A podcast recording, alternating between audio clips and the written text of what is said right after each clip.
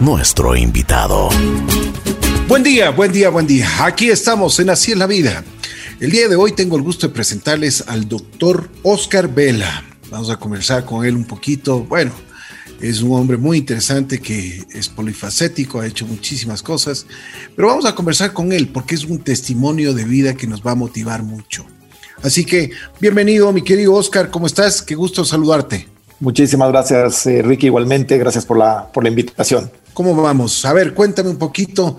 Vamos desde el inicio, dónde naces, qué edad tienes, cómo era tu entorno familiar, cómo, cuántas personas eh, formaban este entorno y cuáles eran los primeros, eh, los, los, los principios que te inculcaron en tu hogar, tus padres.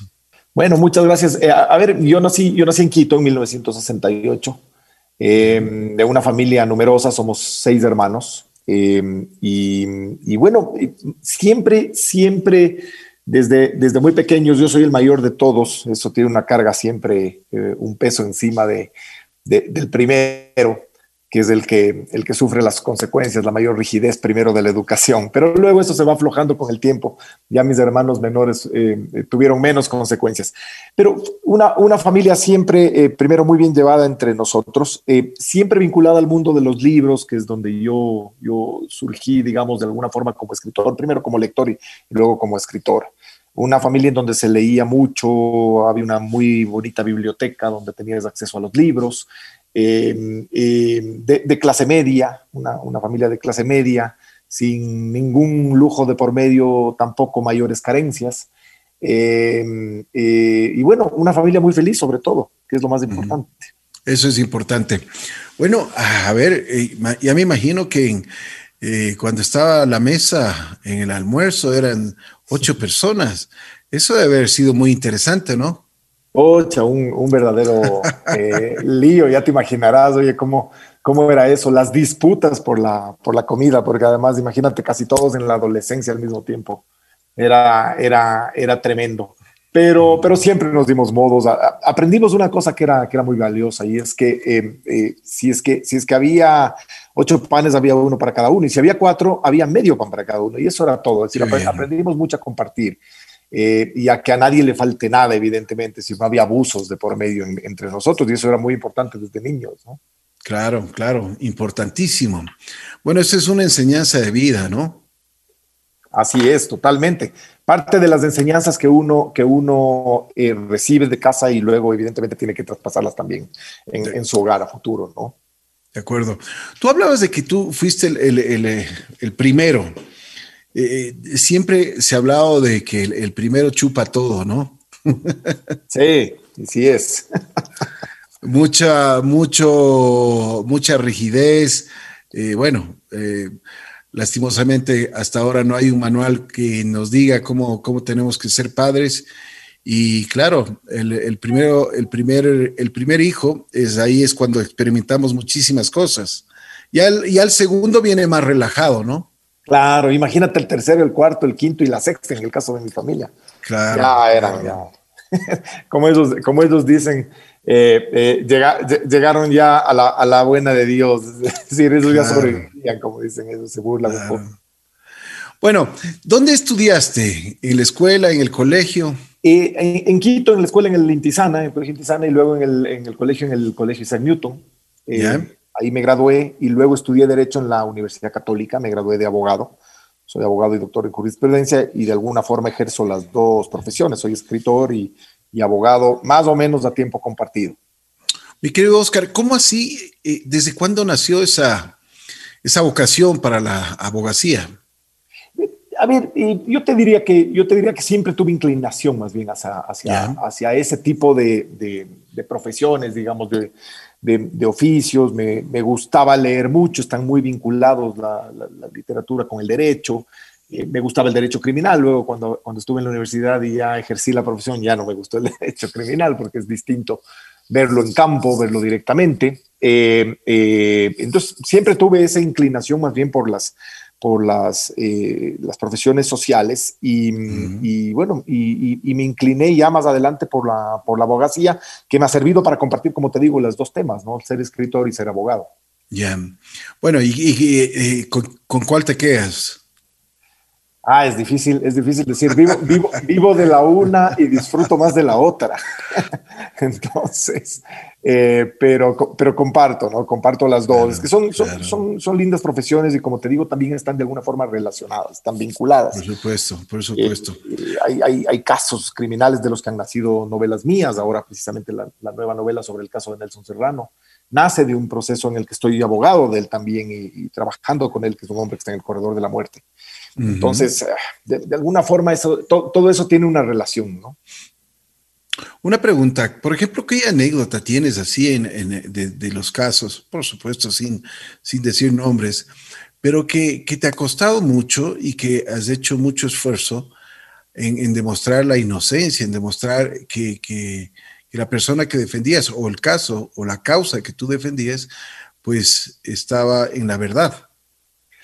Bueno, yo, yo te diría que, que, el caso más emblemático en eso es precisamente el de, el de Serrano, el de Nelson Serrano, el ecuatoriano que está en el corredor de la muerte en Florida, eh, que es un caso que todavía continúa y que estamos empeñados en demostrar su inocencia. Él ya lleva 18 años en, el corredor de la muerte, en una prisión. Él, él, es, él, eh, a él, eh, a ver si nos puedes contar un poquito cómo, cómo fue el caso. A ver, sí, él, él, él está acusado, a él, a él, se le acusó sin prueba alguna, eh, sin fundamento y sin pruebas, en un, en un, proceso bastante viciado y lleno de corrupción en la Florida, en, en Barton, en un, en un pequeño condado en, en, el centro norte de la Florida. Se le acusó de un crimen cuádruple.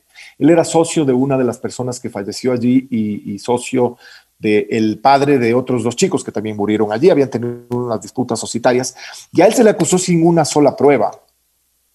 Eh, eh, contundente, sin una prueba fehaciente, como, como, se dice, eh, cuando se había demostrado que él no estuvo por las huellas digitales, por pruebas de ADN que aparecieron posteriormente, por un arma que se ocultó luego, se demostró que él no estuvo, no estaba presente en, el, en, el, en la escena del crimen y por el contrario, que había varias personas o varios criminales que estuvieron allí.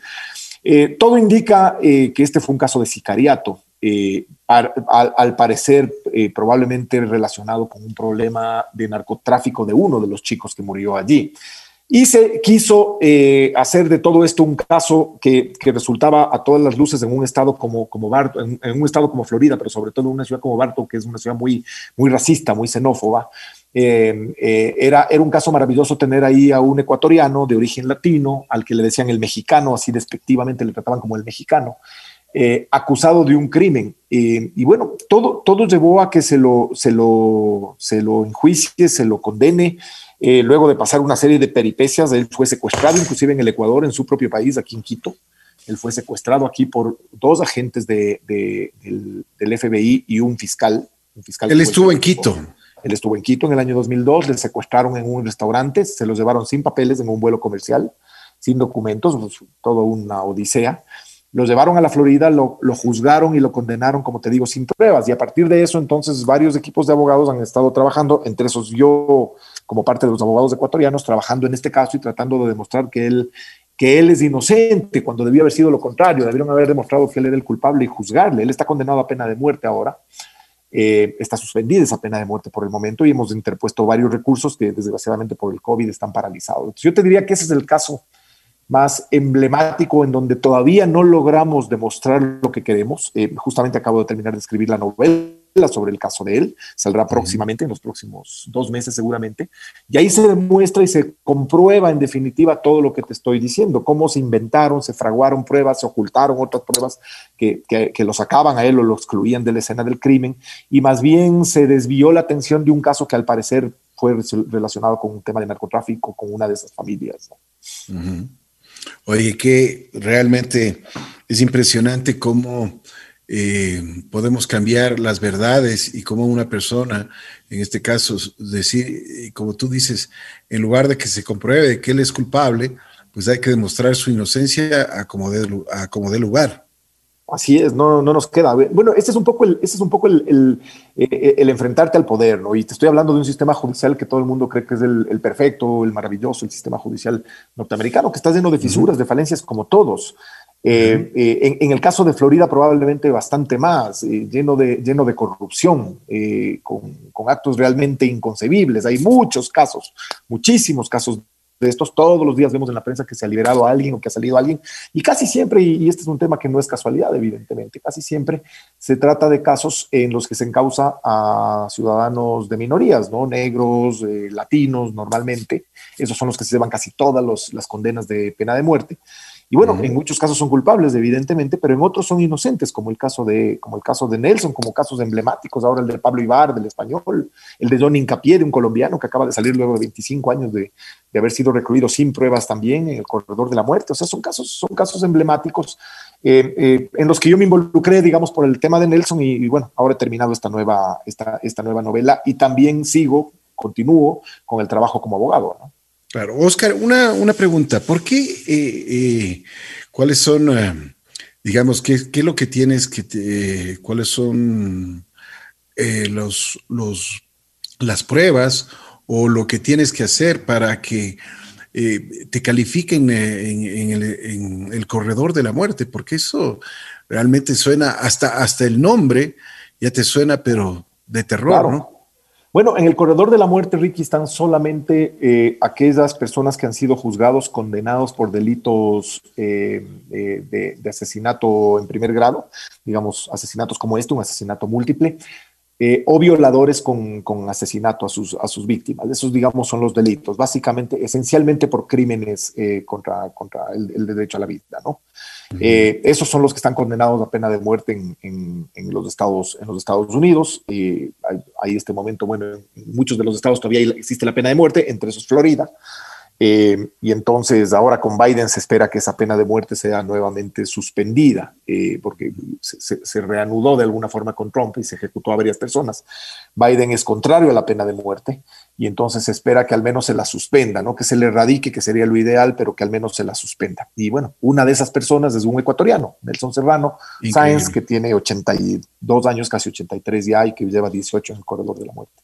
Impresionante, impresionante. Pero bueno, Oscar, a ver, cuéntame un poquito la, esa faceta que tú tienes para, para poder escribir, para poder transmitir, para poder comunicar. Bueno, eh, eso surge sobre todo, Ricky, de, las lecturas. Yo, siempre digo, eh, todos los escritores del mundo, no creo que no hay ni una sola excepción, primero han sido sobre todo buenos lectores eh, eh, y, quien ha leído mucho tiene normalmente esa inclinación a, a, escribir. A mí me pasaba de niño, yo tenía esta inclinación a, a leer mucho, leía muchos cuentos, muchas historias de la, apropiadas para la edad. Y, y, y, luego, claro, nacía esta intención de esta necesidad de escribir. Y bueno, y, escribir desde muy niño y, y luego esos cuentos que ibas desarrollando ya grande y adulto, se terminaron convirtiendo en novelas y ahora me he dedicado básicamente a escribir, a escribir novelas, eh, las últimas de carácter histórico eh, eh, y esta última, como te cuento, el caso, el caso de Nelson Serrano, pero sobre todo las últimas novelas de carácter histórico, que es un tema en el que me he dedicado a leer mucho los, últimos tiempos de todo tipo de, historias, la dictadura argentina, sobre la revolución cubana, sobre una serie de temas que, a mí me atraían, me atraen mucho los temas de, los, de, las tiranías, de las dictaduras, de, los excesos en esas dictaduras, de la guerra mundial, etcétera. Entonces he escrito varias novelas relacionadas con estos temas que me van eh, inquietando poco a poco y sobre las que leo mucho. Así veo.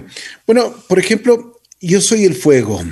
Es ganadora del premio Jorge Icaza en el 2013 a la mejor novela del año. Pues eso dice que, que realmente te has esforzado muchísimo en este aspecto. Bueno, sí, es decir, eh, eh, cada, cada, cada trabajo, cada novela eh, demanda mucho, mucho esfuerzo, ¿no? mucha investigación, hay probablemente años, dos o tres años de trabajo en cada una entre investigación y relaciones. Yo soy el fuego. Yo soy el fuego es una novela que tiene, que tiene curiosamente, fíjate, una, una historia real también, que es la de las, la, la de, tú te acordarás de varias tragedias que se sucedieron casi simultáneamente, digamos, con espacios breves de tiempo en discotecas de, de, de, varios, de varias ciudades latinoamericanas, entre esas Factory en Quito. Eh, esas tragedias en las que se, se quemó gente, etcétera. Eh, eh, y, y, y, bueno, detrás de esas, de, de, esas historias de, relacionadas con estas discotecas, con Utopía en Lima, con, con Cromañón en, en Buenos Aires, etcétera, salió esta historia de, de Yo Soy el Fuego, que es una historia un poco ahí también eh, relacionada con, con, personajes más bien eh, eh, al, algo fantásticos y, con, toda esta, con toda esta tragedia que, en, la, que participó esencialmente el fuego, ¿no? el fuego y la, y la, estupidez humana muchas veces. De acuerdo. Ha sido ganador, eh, ganador de, muchos premios, incluso un reconocimiento del concurso internacional de cuentos del Arbero. ¿Qué sentiste tú? ¿Qué sentiste un reconocimiento hacia, hacia lo que tú estabas desarrollando? Sin duda, claro, es decir, los premios, los premios le motivan a uno, ¿no? Por supuesto, la, literatura es una, es el, ejercicio de ser escritor y, vivir de de la, escritura es muy difícil, sobre todo en países como los nuestros donde se lee poco. Eh, entonces, claro, la, gran motivación que tiene son estas, ¿no? Los reconocimientos, los premios, pero sobre todo el saber que detrás de esos reconocimientos, de esos premios, eh, los libros tienen mucha más vigencia en el tiempo, muchas más lecturas, evidentemente, y van circulando, y, bueno, y la gente los comenta, la gente entra en tus historias y lee, y eso te diría el mayor reconocimiento que tiene un escritor. De acuerdo. Uno, tú dices una gran verdad, aquí se lee poco. ¿Qué es lo que podemos hacer para incrementar el nivel de lectores? Bueno, eh, sobre, todo, sobre todo promover los espacios culturales en términos, en términos generales, te diría yo. tienes pocas bibliotecas eh, públicas, poco acceso a la lectura porque precisamente los, los libros son muy caros eh, en el Ecuador y es una gran contradicción para, para crecer, para difundir la, lectura. Eh, tienes poco espacio a, los, a, temas culturales en, términos generales, tienes poca oferta cultural, pese a que eso creció mucho antes de la pandemia, había ya una gran oferta de teatro, por ejemplo, o de música. Creo que, creo que eso se motiva sobre todo, sobre todo con el ejemplo, pero se arranca desde los colegios, desde la educación y desde las casas mismas. Y, si en la educación nosotros eh, eh, eliminamos la posibilidad de que los niños lean porque los libros son caros, o simplemente no hay atención o interés por, por la lectura, probablemente esos chicos más adelante tampoco vayan a leer, a menos que en sus casas se lea mucho. Y esa es desafortunadamente la, situación actual. la gente que lee en términos generales lee normalmente no porque aprendió en el colegio en la escuela, o porque le, inculcaron esa, e, e, e, ese vicio, como yo digo, sino porque en su casa se leía mucho, porque tenía el ejemplo de, sus padres. Em, y, desgraciadamente eso no alcanza ahora. Luego, luego con el tiempo probablemente la gente se da cuenta de la necesidad que hay de leer, de, de, entrar en esos espacios de, lectura. Y, aunque nunca es demasiado tarde, siempre es importante hacerlo desde pequeño, ¿no? Entonces, ojalá desde las escuelas surge efectivamente un gran movimiento de lectura, donde, los chicos tengan acceso a los libros, sobre todo, que es lo principal. Eso es muy importante y lo que tú, tú acabas de decir, eso yo creo que es una motivación para que todos desde muy pequeños comencemos a leer y, y por supuesto tengamos otra visión sobre, sobre los libros, sobre, y además de que en esto, eh, lo que tú dices es una gran verdad. O sea, aquí los, los, libros cuestan mucho dinero. Así es. Que eso, eso, eso deberíamos, deberíamos chequear, o sea, eh, para que se bajen los aranceles. Yo, o sea, qué sé, qué sé yo, pero, pero tenemos que hacer algo porque este es eh, definitivamente tener una cultura en, la lectura es, importantísimo para, para, todos y cada uno de nosotros, ¿no? Sí, para el desarrollo de, de, una nación, para, para, el crecimiento de un país, oye, para el fortalecimiento de la democracia, para todo. Es decir, eh, eh, un nivel cultural, un nivel de lectura de, de, los chicos jóvenes, de los niños, efectivamente, te va a llevar probablemente a mejorar sin duda alguna las condiciones, las condiciones de una, una sociedad. Eh, eh, y, gran parte de los problemas que nosotros atravesamos como sociedad, en lo político, etcétera, se derivan también de eso, de, una escasa cultura, de una falta de cultura, de una falta de haber, eh, una ausencia de, lecturas y de conocimiento de lo que sucedió ya al lado nuestro, de lo que ha sucedido no solo en nuestro continente, sino en otros lugares, en las grandes guerras, en los grandes conflictos, en las revoluciones, etcétera. Eso es muy importante para el desarrollo de una sociedad y nosotros tenemos una carencia enorme allí, ¿no? ¿Por qué crees que, por qué crees que pasa esto? ¿Mucha pereza? No, no necesariamente, como te digo, puede ser múltiples factores, ¿no? No hay, a ver, desde el nivel, desde el nivel de, la educación, tanto a, nivel infantil como, como juvenil, el nivel de la educación es bastante, es bastante bajo y no se, y no se incita a la lectura, no, no se incita a la lectura, de hecho se lee muy poquito. Tú recordarás cuando estabas en el colegio, igual que yo, leíamos casi casi a la fuerza, tres o cuatro cosas que no eran muy adecuadas a nuestra edad, no, te incentivaban, por el contrario, más bien te sacaban del tema y era casi un castigo enviarte, enviarte a leer una, una, obra en la, en la época del colegio nuestro. Ahora se lee algo mejor, hay mejores programas, hay mucha literatura infantil. Ecuatoriana, por ejemplo, que se ha hecho excelente y, eso ha ayudado mucho para que los chicos tengan contacto directo con los escritores, con los autores, con los libros que se leen ahora de forma, de forma adecuada. Yo tengo confianza en que eso pueda ayudar a futuro, evidentemente, a fortalecer el nivel educativo del país y cultural, sin duda. Así es, de acuerdo. Eh, ¿En qué estás ahora? ¿Qué estás haciendo? ¿Estás, qué, qué novela estás escribiendo? ¿Lo de Nelson? Eh, sí, digamos, está terminada ya la novela de Nelson, he terminado ya el trabajo de, escritura, está ahora en la editorial, estamos trabajando ya en la parte de la edición y la historia de Nelson Serrano saldrá, saldrá pronto y bueno, ahí tengo en la cabeza un par de historias más por las que probablemente comenzaré a trabajar pronto, a investigar un poco, pero por hoy he entregado más bien a la historia esta de Nelson y al caso de Nelson, donde esperamos que, que, haya justicia pronto, apenas se pueda, apenas salgamos de esta pandemia. Oscar, ¿tú qué piensas? ¿Que a la gente le gusta más eh, eh, leer el, libro físicamente o, leerlo eh, como ahora lo estamos haciendo en, frente a un computador o frente a un, iPad o, en el teléfono? O ahora también hay los audiolibros, ¿no? Claro. Sí, bueno, ahora la verdad es que ahora tienes múltiples plataformas y dispositivos. A ver, yo, yo te digo que los lectores tradicionales y los, y los muy buenos lectores siempre te van a decir que el, libro, que el libro físico es mejor. A mí me gusta, evidentemente, el libro físico por el objeto, por el papel, por una serie de cosas. Hasta Pero también huele, ¿no? Así es, por eso mismo, y, además por, tenerlo, por tener una biblioteca que es un espacio maravilloso. Pero, pero leo mucho también en Kindle, sobre todo cosas que no se consiguen localmente, que no se puede comprar en las librerías y que, o que no han llegado acá, etcétera. Entonces, eh, yo leo mucho en el Kindle y me resulta cómodo. Sin embargo, siempre termino comprando el libro que, leo en el Kindle para poder ponerle en la biblioteca que tengo por aquí. Así que eh, es mi preferencia, evidentemente. Sé que a mucha gente le encantan los audiolibros. Yo no jamás, jamás he escuchado un libro, me gusta leer. A lo mejor en algún momento me toca y, lo hago y termino disfrutando. Eh, mira, creo que hay buenas alternativas ahora y la lectura te puede entrar por cualquier, por cualquier lado ahora. eso es fundamental. Además de que yo te digo una cosa, y me parece ya el colmo, hay aplicaciones donde eh, no sé si es que el término está bien dicho, mutilan a los libros y, simplemente te dan escasas eh, hojas y, o simplemente te dan un resumen de lo que son libros muy, pero muy tradicionales para que cualquier persona las pueda, según ellos, las pueda entender y comprender. Eso es un absurdo.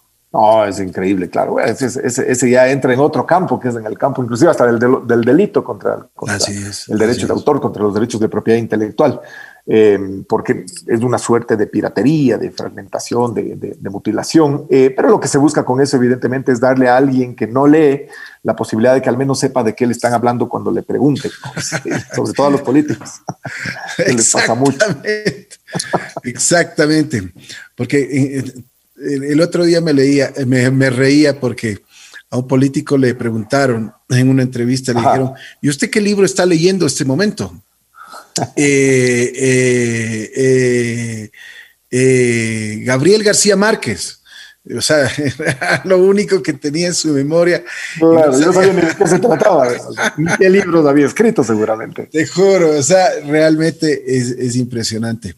Porque eh, yo digo, para un puesto, para un puesto tan importante como es un presidente de la República, un asambleísta, se piden cosas muy básicas en que incluso están hasta bachilleres, pero nunca se les pide ninguna preparación, ¿no? O sea, imagínate en el campo, en, en todos los campos, porque si tú eres abogado, si eres arquitecto, eres doctor, o sea, siempre tienes que estar estudiando, siempre que tienes que estar leyendo, siempre tienes que estar poniéndote al día en las cosas. Pero los políticos no tienen la, más mínima idea, lo único que a ellos les enseñan es hablar y mentir. Y, resulta increíble. A ver, es, este es un fenómeno sobre todo que se da en los, en, los países tercermundistas, ¿no? Evidentemente, es decir, cualquier persona sin ningún tipo de preparación si baila bien, si salta, si grita eh, eh, en, una, en una tarima, entonces probablemente puede conseguir el favor popular y eso se ve mucho en, nuestras, en, nuestros países, lo seguimos viendo y lo seguimos padeciendo. Eh, se ve mucho menos, evidentemente, en las sociedades desarrolladas, en donde necesitas otro nivel de preparación, de cultura, de educación, de oratoria, como para enfrentarte al público y allí se compara, es decir, un, un gritón, un un mentiroso, un bailarín, evidentemente, puede hacerle gracia a un grupo muy pequeño de gente, probablemente no tendrá el favor popular, como sucede de este lado del mundo y bueno, y así estamos, ¿no? Así, así, así, nos vemos ahora, desafortunadamente. Así es. Oye, Oscar, tú eres articulista del diario El Comercio. ¿Cómo te ha ido? Me imagino, por supuesto, es totalmente diferente eh, a escribir una novela, a hacer un artículo para, para el periódico. Sí, pero es, es, un ejercicio muy interesante, Ricky, porque es, eh, es, de alguna forma lo que te mantiene vigente todo el tiempo. Yo escribo todos los días eh, y si no estoy escribiendo la novela de, de turno, digamos, en la que estoy metido, eh, estoy escribiendo el artículo del periódico, que normalmente lo escribo alrededor del día jueves de, cada semana para entregarlo el día viernes temprano y el domingo se publique. Entonces, pero es un ejercicio muy interesante porque tienes que estar primero mirando, saber qué, sobre qué vas a escribir, cuáles son los temas vigentes o, que se van a tratar, qué, qué sería interesante. y, te mantiene, y te mantiene activo y sobre todo en ejercicio de la, de la escritura. ¿no? Yo, yo todavía no no he, dejado de escribir novelas, pero si dejo en algún momento y he parado, eh, tienes este ejercicio de escribir permanentemente el artículo todas las semanas, infaltablemente desde hace muchos, muchos años ya, alrededor de 12 años, una cosa así. Es interesante el mundo de la literatura, el mundo de la de escribir. Eh, a veces, eh, ¿cómo te salen las ideas? Y eso es lo que me gustaría saber de un escritor, porque no todas las veces estamos de, ¿qué te digo? O sea, si se puede hablar de inspiración, si se puede hablar de, del humor, si se puede hablar de, del genio, si se puede hablar de muchísimos aspectos. Yo creo que eh, las personas que escriben pues tienen que tener un, sentimiento muy especial, ¿no? algo, algo, algo, que les motive interiormente. Eh, sí, hay, hay, algo ahí que, que es difícil de, explicar, digamos, muchas de las historias salen de, las propias lecturas, evidentemente, del acontecer diario, digamos, del diario, de lo que ves en el periódico, de las noticias. Muchas historias salen de allí, pero normalmente yo, yo digo siempre que, a los escritores nos persiguen las historias. Hay, hay algo ahí que, que, nos hace de alguna forma magnéticos hacia ciertas historias. Hay gente que se te acerca y te cuenta cosas. Y yo, yo, yo, tenía un abuelo que no sé qué. Y, y, así han surgido muchas historias. A mí me pasó con, con uno de los personajes de la Revolución Cubana, justamente eh, a mí me encantaba esa época y saber un poco entender la revolución cubana, en qué momento se quebró, cuándo fue el tema de la dictadura, etcétera, etcétera, cómo, cómo se rompe todo. Y, y conocí hace unos años justamente porque alguien me contó y me dijo, mira, mi papá era uno de los expedicionarios del Granma y tuve la oportunidad de conocerle y entrevistarle y escribí una novela que se llama Náufragos en Tierra sobre su historia, sobre su vida y sobre lo que él cuenta desde adentro de la Revolución Cubana, una cosa que nunca me habría imaginado eh, eh, tener la posibilidad de hacerlo y así lo hice. Eh, o conocí la historia de Manuel Antonio Muñoz Borrero, este cónsul ecuatoriano que salvó la vida de, cientos de judíos, y tuve la oportunidad de escribir también su novela, que, ahora, está, ahora está aquí justamente, que se llama Ahora que cae la niebla, es una historia de la Segunda Guerra Mundial que a mí me gustaba mucho también, en la que me, pude involucrar gracias a, este personaje, a Manuel Antonio Muñoz Borrero, y haber conocido a su familia, por ejemplo, eh, haber conocido esta historia desde adentro, una historia muy íntima, muy linda de, salvación de judíos. Eh, eh, y así te diría, entonces hay, hay, de alguna forma esta suerte de atracción a las historias, a las cosas que de pronto te suenan allí, dices, bueno, aquí creo que hay una historia, aquí creo que hay una novela. Y efectivamente así sucede, ¿no? A mí, a mí me ha sucedido así hasta ahora, por suerte tengo, tengo todavía material para escribir algo. Oye, la investigación, ¿cómo la haces?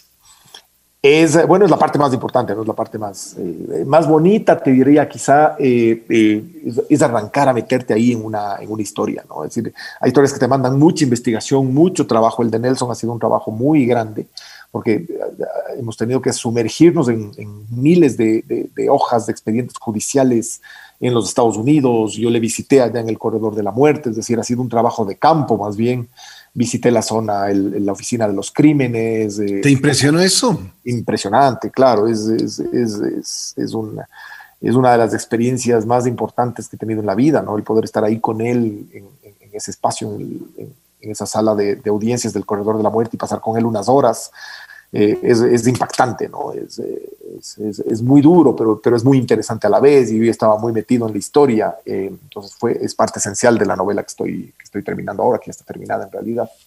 El, trabajo de investigación te diría que es el, trabajo clave, luego ya viene evidentemente el sentarte y armar eso y estructurar ya en una historia, ¿no? Y narrarla, por supuesto. pero, pero el trabajo de investigación es decisivo en todo esto. ¿Lo haces, ¿Lo haces tú solo o, tienes alguien que te, que te pueda ayudar en, en, Depende del tema, depende del tema. Me ha ayudado mucha gente. En, la Segunda Guerra Mundial eh, hubo mucha, mucha gente que me ayudó con material, eh, gente de la comunidad judía, por ejemplo, que, que tenía cosas que a, mí me, que a mí me interesaban o me podían enviar, mucha documentación que había que ir descartando. Eh, en el tema de Nelson me han ayudado mucho abogados, gente que trabaja conmigo, eh, gente que ha estado involucrada en el caso en los Estados Unidos directamente. Es decir, siempre hay alguien que te ayuda. No, no es un trabajo que puedes hacerlo necesariamente solo. No, no es tan fácil, digamos. Entonces, eh, sí se necesita de la colaboración del resto de gente. Me imagino que ya estás cocinando la próxima obra, ¿no? Ya estoy, ya estoy. El en la cabeza está cocinándose. Sí. O sea, no te puedes, no te puedes quedar ahí, siempre estás ahí quieto, por suerte, ¿no? Por suerte, oye, no me pasa a mí esto que dicen que la página en blanco es el fenómeno de los escritores cuando ya no tienes nada que escribir. te quedas delante de la pantalla y, no te salen las palabras. Eh, a mí todavía no me ha pasado, espero que, que no me pase o que se demore un poco en pasarme. Oye, ¿y en la pandemia cómo te fue? A ver, bien por desde este lado, digamos, desde el lado de escritor, bien, porque claro, tenías mucho más tiempo, mucho más espacio, el, hecho mismo de, estar en la casa y no tener que salir, no ir a Quito, no, no, no, no salir a ningún lado, no manejar, no perder el tiempo en el tráfico, etcétera, eh, te ayudaba a leer más y probablemente a producir más.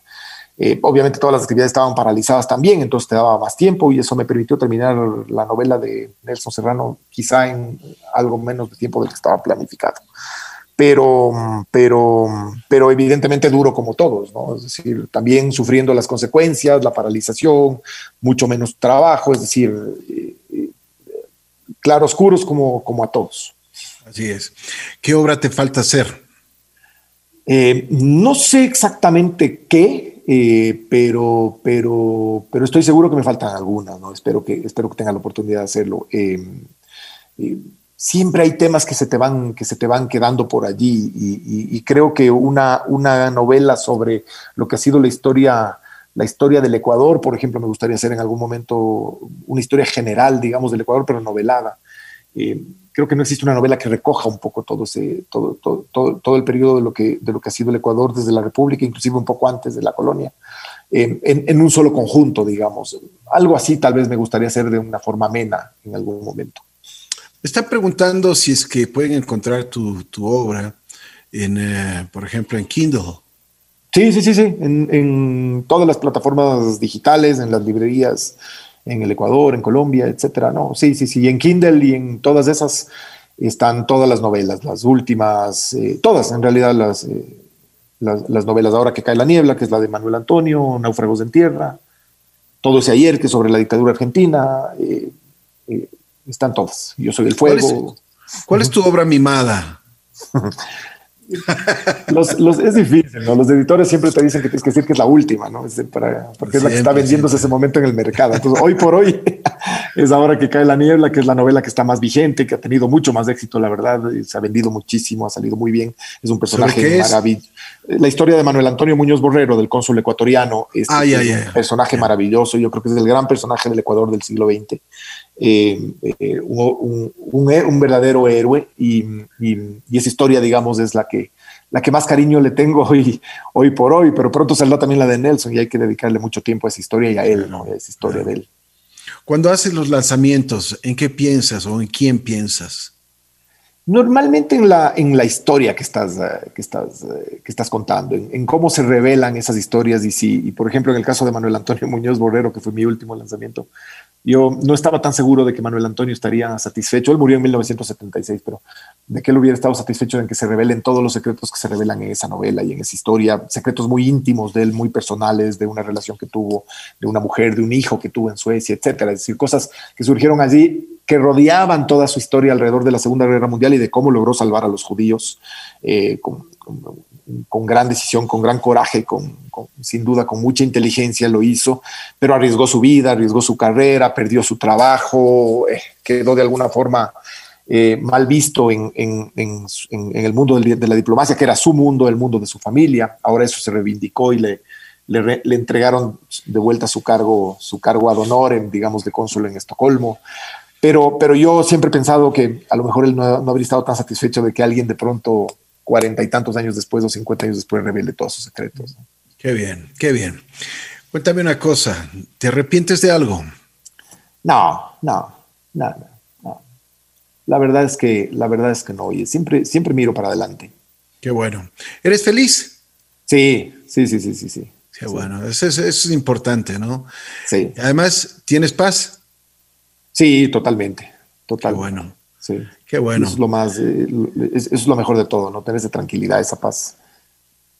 Con eso puedes vivir muchos años, ¿no? Eso esperemos. y más que nada la paz interior puedes transmitir muchísimo. Pues te pregunto eso porque eh, de eso depende mucho lo que tú puedas transmitir a los demás con tu escritura. Pero así es, sí, y en tu entorno, no, no solo en los libros, en casos, digamos. Tú, tú cuando hablas, cuando transmites, cuando locutas, también transmites eso y, tienes que transmitir, y en tu familia igual, es decir, todos tenemos de alguna forma esa, esa obligación también, ¿no? ¿Qué te parece el mundo de hoy? Complejo. no me gusta, me da miedo, me, abruma un poco lo que está pasando y sobre todo lo que nos está pasando a nosotros acá localmente. Eh, eh, veo mucha incertidumbre, mucho temor, eh, es como que nos acercamos a un abismo otra vez y, eso no nos deja trabajar tranquilos, hay mucha inquietud, tú verás hoy día que está todo semi paralizado, es decir, eh, me abruma, me, siento temor de lo, que, de lo que puede pasar. Así es, de acuerdo. Eh, sabes que, y, te digo algo, yo entrevisto a mucha gente y una de las, de las entrevistas que más éxito hemos tenido en los últimos tiempos ha sido cuando entrevisté a un, a un doctor, a un neurólogo, que hablaba de los trastornos que ha causado esta pandemia y los trastornos que está causando toda esta vida de Ecuador, porque dice que, bueno, han, los infartos han subido muchísimo, las muertes, eh, o sea, infartos eh, no, solo de, del corazón, sino del cerebro, o sea, hay muchísima preocupación, incertidumbre, hay... Eh, mira, ah, ahora están muy de moda estos estas aplicaciones para poder dormir, para, para, conciliar el sueño. Y eso es realmente lo que tú dices, preocupante, muy temoroso y, es agotador, ¿no? A la final del día es agotador. Sí, estamos envueltos en todas estas preocupaciones, eh, además nos han caído juntas, ¿no? es decir, la pandemia que es, digamos, eh, mundial, eh, pero, pero, pero la situación política, la situación económica, lo que se deriva de la pandemia y lo que se deriva también de esta situación nueva, elecciones venideras, etcétera, creo que, creo que todo eso nos tiene con una ansiedad, con los nervios crispados y bueno, hay que, hay que aguantar, ¿no? hay que seguir adelante. Hay que leer buenos libros. ¿No es cierto, Oscar? Sí, eso te ayuda a escapar, eso te ayuda a vivir. Mi querido Oscar, ha sido un gusto, gigante conversar contigo. Si tienes algo más que acotar, con muchísimo gusto. Ah, me, están pidiendo, tus, tus redes sociales, dónde, ah. en qué librerías puede encontrar tus libros. En todas las librerías. Toda la información. Están en todas las librerías, les agradezco muchísimo y te agradezco a ti por esta, por esta oportunidad. Los libros están en todas las librerías, en las plataformas digitales, en todas. Buscan como Oscar Vela y ahí van a tener algunas opciones de las novelas. estoy en Facebook como Oscar Vela Descalzo y en, en el Twitter estoy como eh, arroba Oscar Vela D. Y les agradezco muchísimo y a ti especialmente, Ricky, por la, por la entrevista. Encantado, mi querido Oscar. Muy gentil. pues así es la vida, pues es una motivación que nosotros tenemos una persona que estudió abogacía, pues que realmente lo ha hecho bastante bien en su forma profesional y también es escritor, se dedica a escribir novelas y novelas muy buenas. Les recomiendo los libros de Oscar Vela para que ustedes puedan, eh, puedan realmente disfrutar, porque esa es la palabra, disfrutar de esa lectura de esta maravillosa obra. Gracias, Oscar. Muchas gracias. y estaremos nosotros de vuelta aquí en Así es la Vida.